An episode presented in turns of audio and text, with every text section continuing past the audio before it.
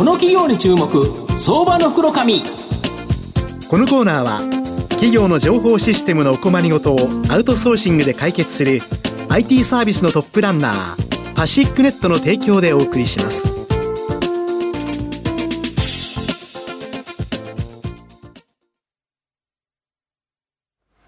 ここからは相場の福中美こと藤本信之さんとともにお送りします。藤本さん、こんにちは。毎度、相場の福中美こと藤本でございます。よろしくお願いいたします。日経平均最高値更新ということでですね、はい、まあ僕1988年入社で、89年12月29日の高値見たんですけど、はいまあ、生きてる間にもう一度見れるとは思わなかったっていう形なんですけど、そう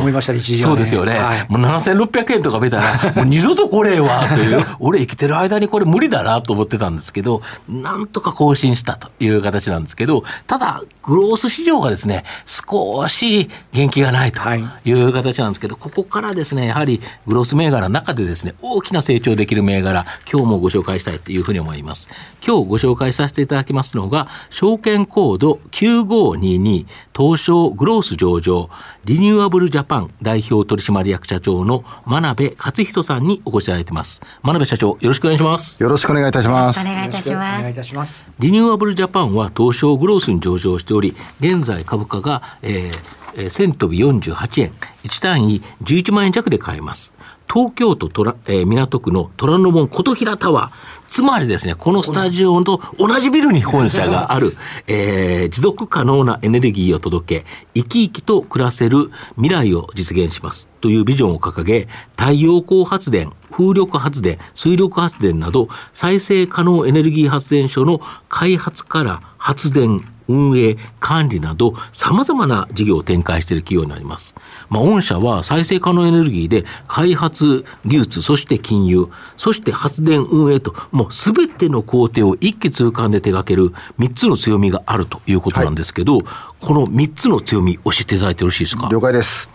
あの一気通貫でビジネスを作り上げていくというのは、うんはい、まあ、あの他の会社さんでもやられてる場合あるんですけれども、このモデルって私あの海外で成功しているデベロッパー、このビジネスモデルをまあいち早く取り入れてで日本で実現したと、こういうことになります。で3つということなんですけれども、まず1つ目が開発、発電所を作り上げると、まあ、あの太陽光発電所なんかは土地をまず探してきて、購入もしくは借りてきますと、その後に測量して、あとまあ海外はないんですけれども、土地を平らにしますと。まあそうですね。日本山とか多いですからね。あの、すごいお金かけるっていうのが、まあ日本の特徴であるんですけど、その後に素晴らしい技術を使って発電所を作り上げて、まあ20年、もしかしたら100年持つような発電所を作り上げると。まずここまでですね。ここの、えー、と一気通貫で自分たちで、えー、土地を探しながら発電所を作り上げるということがまずできると。これが一つ目です。はい、で、二つ目が金融なんです。なるほど。はい、あの、海外も見てるとですね、再生可能エネルギーのプレイヤーは、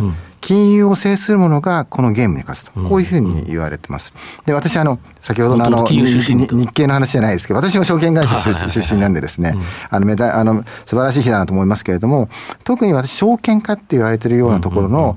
ビジネスを創世期から日本でやっていました。で、証券化イコほぼイコールプロジェクトファイナンス、再生可能の資金調達なんですね。これをさまざまなイノベーション、これ細かく言って私1時間ぐらい喋っちゃうんですが、さまざまなイノベーションを起こしながら、あの進んできたと、この金融金融の強みと。でちなみに、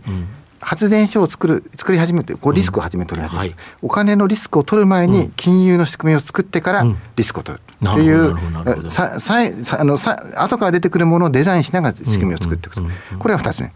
で最後の3つ目のところが発電所の管理、運営管理と。はいはい。今大体あの、えー、他人様ので他の方のあの発電所も含めて2ギガ、2ギガ、2ギガ、1ギガ。が大体あの、原発の電源が大体1ギガと言われてるので、2ギガ、大体マーケットシェアが4%から5%ぐらいです。で、日本で残念ながらまだ2位なんですけども、で、こちらの管理をやらせていただいていると。ですので、発電所を作ります、金融で資金調達します、私ども基本的に金融商品として作り上げて、機関投資家に持っていただくっていう出口戦略も含め、そして、その後に発電所を管理をするという一気通貫で全部やります。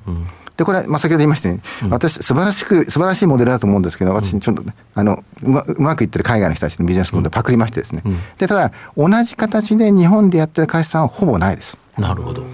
いうのが、まあ、あの一つの特徴。よく私、あの、機関投資家に言うんですけれども、うん、太陽光という金融商品を作る工場ですと。うん、なるほど、なるほど。もう分社化され、ぶあの、さまざまなパーツでですね、あの、分担されていて、ベルトコンベヤーのようにですね、で、最終的には、あの、金融商品になると。こんな会社です。で収入はフローとストック、はい、この2つがあるということですか？そうですね。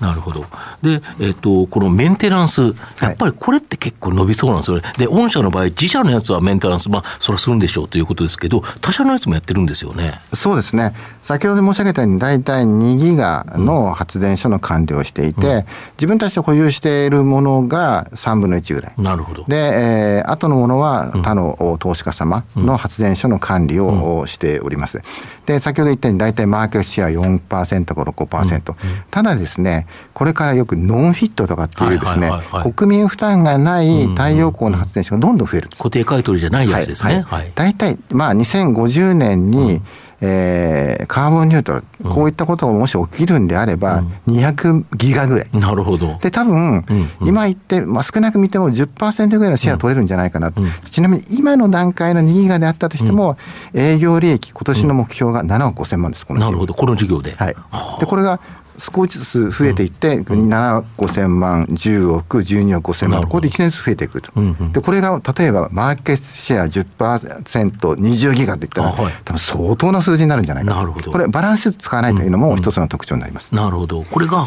即型収益でずっと入ってくるということですね。ね。はい、なるほど。あとその日本っていうのは、今まで話であったと思うんですけど、スペインなど南ヨーロッパ、この太陽光発電の海外事業、かなり伸びてるそうなんですけど。そうですね。あの、よく、なんでスペイン選んだんですかって言われたんですけど、ね、もうほぼ、あの、たまたまでしかないんです。ただ、あのコロナの時にお金が集まっているデベロッパー、はい、まあ、その競合他社さんみたいな人結構いたんです。日本もたくさんいたんです、海外も結構いらっしゃって、そういう方々が、まああの私も海外の方とよくコミュニケーション取ったりするんですけれども、うん、いやチームごと、うん、であとはそのパイプラインという案案件ごと一緒に参加したいと。うん、ただ8か国ぐらいあって、それ全部8か国無理なんで、うん、で、選んだいくつかの国の一つがスペインだったんです。なるほど。で、ただその頃飛行機飛んでなかったんですけども、さまざまな形で、あの生産、DD を行って、デューディデンスを行って、いいなと思ったのがスペインでしたと。というので、スペインと日本を比べるとですね、もうほぼ不公平です。日本の日本に比べると日射量が1.5倍ですと。まあ、赤道近いし、平たいですもんね。あの太陽の国ですから。うん、で、かつ平あの、平らな土地しかないように見えるんです。うん、日本山しかないじゃないですか。はいはいはい。国土の7割、8割あの山なんで。はい、はい、もういやあのあのほぼ平らなんですよ、ね、ですから日本ってこう、うんうん、造成っていうのに何億も何十億も、めちゃくちゃ金かかりますよね山なんて、ね、あとは水がよく、ね、台風とか雨とか降るので、あの池作るんですねこれも何億もかかるんですよ。それもないんですよ。ですのであの、簡単に言うと、日射量は多いし、うえコストは安い。なるほど。平たい土地にぶっちゃけたとこ置いただけでいけると。で日本はもうすでにおあの広い平らな土地だいぶ使えてしまってるんですけども、スペインはまだまだあります。っていうのが、まあ、一つの理由で、あの大型の発電所を伸ばせると。たくさんできると、具体具体的に言うと私ども会社作って今12年終わったんですけど大体1ギガ、1000メガぐらいの発電所の太陽光の開発をやってきました。これほぼ専業でやってきたんですけど、それをヨーロッパで3年でやります。なるほど、一気に短くなると、はい、スピードがアップするとい。うことですか、はい、あと御社、御社だけでなくて、まあ、去年10月ですね、大手不動産会社の東急不動産と南ヨーロッパにおける再エネの推進に関わる共同出資に関する協定書の締結、また国内ではですね、先週に株式会社東北銀行との共同出資による新会社の設立、いろんな会社と組んでるということですか？そうですね。あのまあ、過去いろんなことやってきたんですけれども、やはりパートナーシップを組むというのは、自分たちが足りないところをパートナーに補ってもらうと。い。うことが必要だと思うんです。で、この東急さんとのその南ヨーロッパでの事業提携というのは、あの実はあの私ども10人多分これから増えると思うんですけどスペイン人がいて、で彼らが発電所の案件をたくさん持ってくるんです、はいはい、ものすごい数来てるんですよ。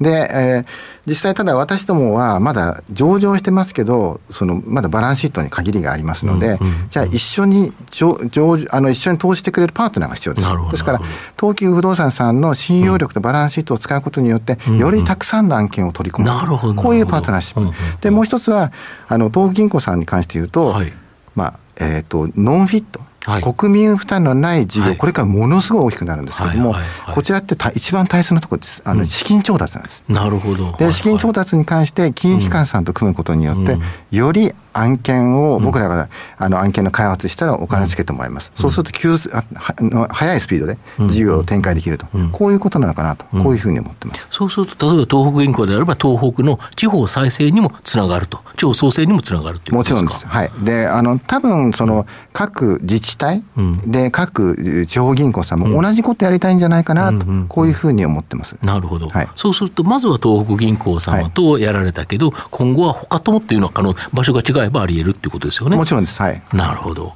御社の今後の成長を引っ張るもの改めて教えていただきたいんですが。はい、あのー、私どものビジネスモデル、先ほど、まあ、一気通貫で事業をやってますということを申し上げたんですけれども、うん、比較的分かりやすいのがですね、まあ、うん、あの発電所を作り上げて、それを、うん、まあ、ファンドに、うん、え機関投資家に持ってもらうファンドにも、作って、でそして、まあ、あの金融商品を作って、機関投資家さんに持ってもらいますという形で、まあ、循環モデルっていうんですけれども、いいものを作って、いい金融商品を持ったら、機関投資家さんに持ってもらいます。これ、一番似てるのはですね、あの多分星野リゾートさんが一番一番作って彼らが金融商品作ってって言いませんけれども、はいはい、これはあのファンがいれば永遠に成長できるんです、うん、そうですよね。これを日本で成功しましたと、これを海外でもう一回やると、うん。うん、これが私どもの多分これかあの、まあ、あの中継出してますけれどもこれもっともっとできるともっと伸びるというふうに思っております。なるほどまあ、最後まとめさせていただきますと、リニューアブルジャパンは日本の再生可能エネルギーの発展になくてはならない企業だと思います。太陽光発電、風力発電、水力発電など、再生可能エネルギー発電所の開発から発電運営管理など、様々な事業を行っています。まあ、今後は東急不動産と組んでのスペインなど、南ヨーロッパでの海外事業が急拡大しそうです。ストック型とフロー型の収益源、2つをお持ちですね、国内と海外で大きな成長が期待できるリニューアブルジャパンは、じっくりと中長期投資で応援したい相場の福の神のこの企業に注目銘柄になります。今日は証券コード9522東証グロース上場。リニューアブルジャパン。代表取締役社長の真鍋勝人さんにお越しいただきました。真鍋さんありがとうございましたありがとうございました。ありがとうございました。藤本さん今日もありがとうございました。どうもありがとうございました企業の情報システムのお困りごとをアウトソーシングで解決する IT サービスのトップランナー東証スタンダード証券コード3021パシフィックネットはパソコンの導入、運用管理、クラウドサービスからデータ消去、適正処理までサブスクリプションで企業の IT 部門を強力にバックアップする信頼のパートナーです。取引実績1万5000社以上、東証スタンダード、証券コード3021パシフィックネットにご注目ください。この企業に注目、相場の袋紙。このコーナーは企業の情報システムのお困りごとをアウトソーシングで解決する IT サービスのトップランナーパシックネットの提供でお送りしました。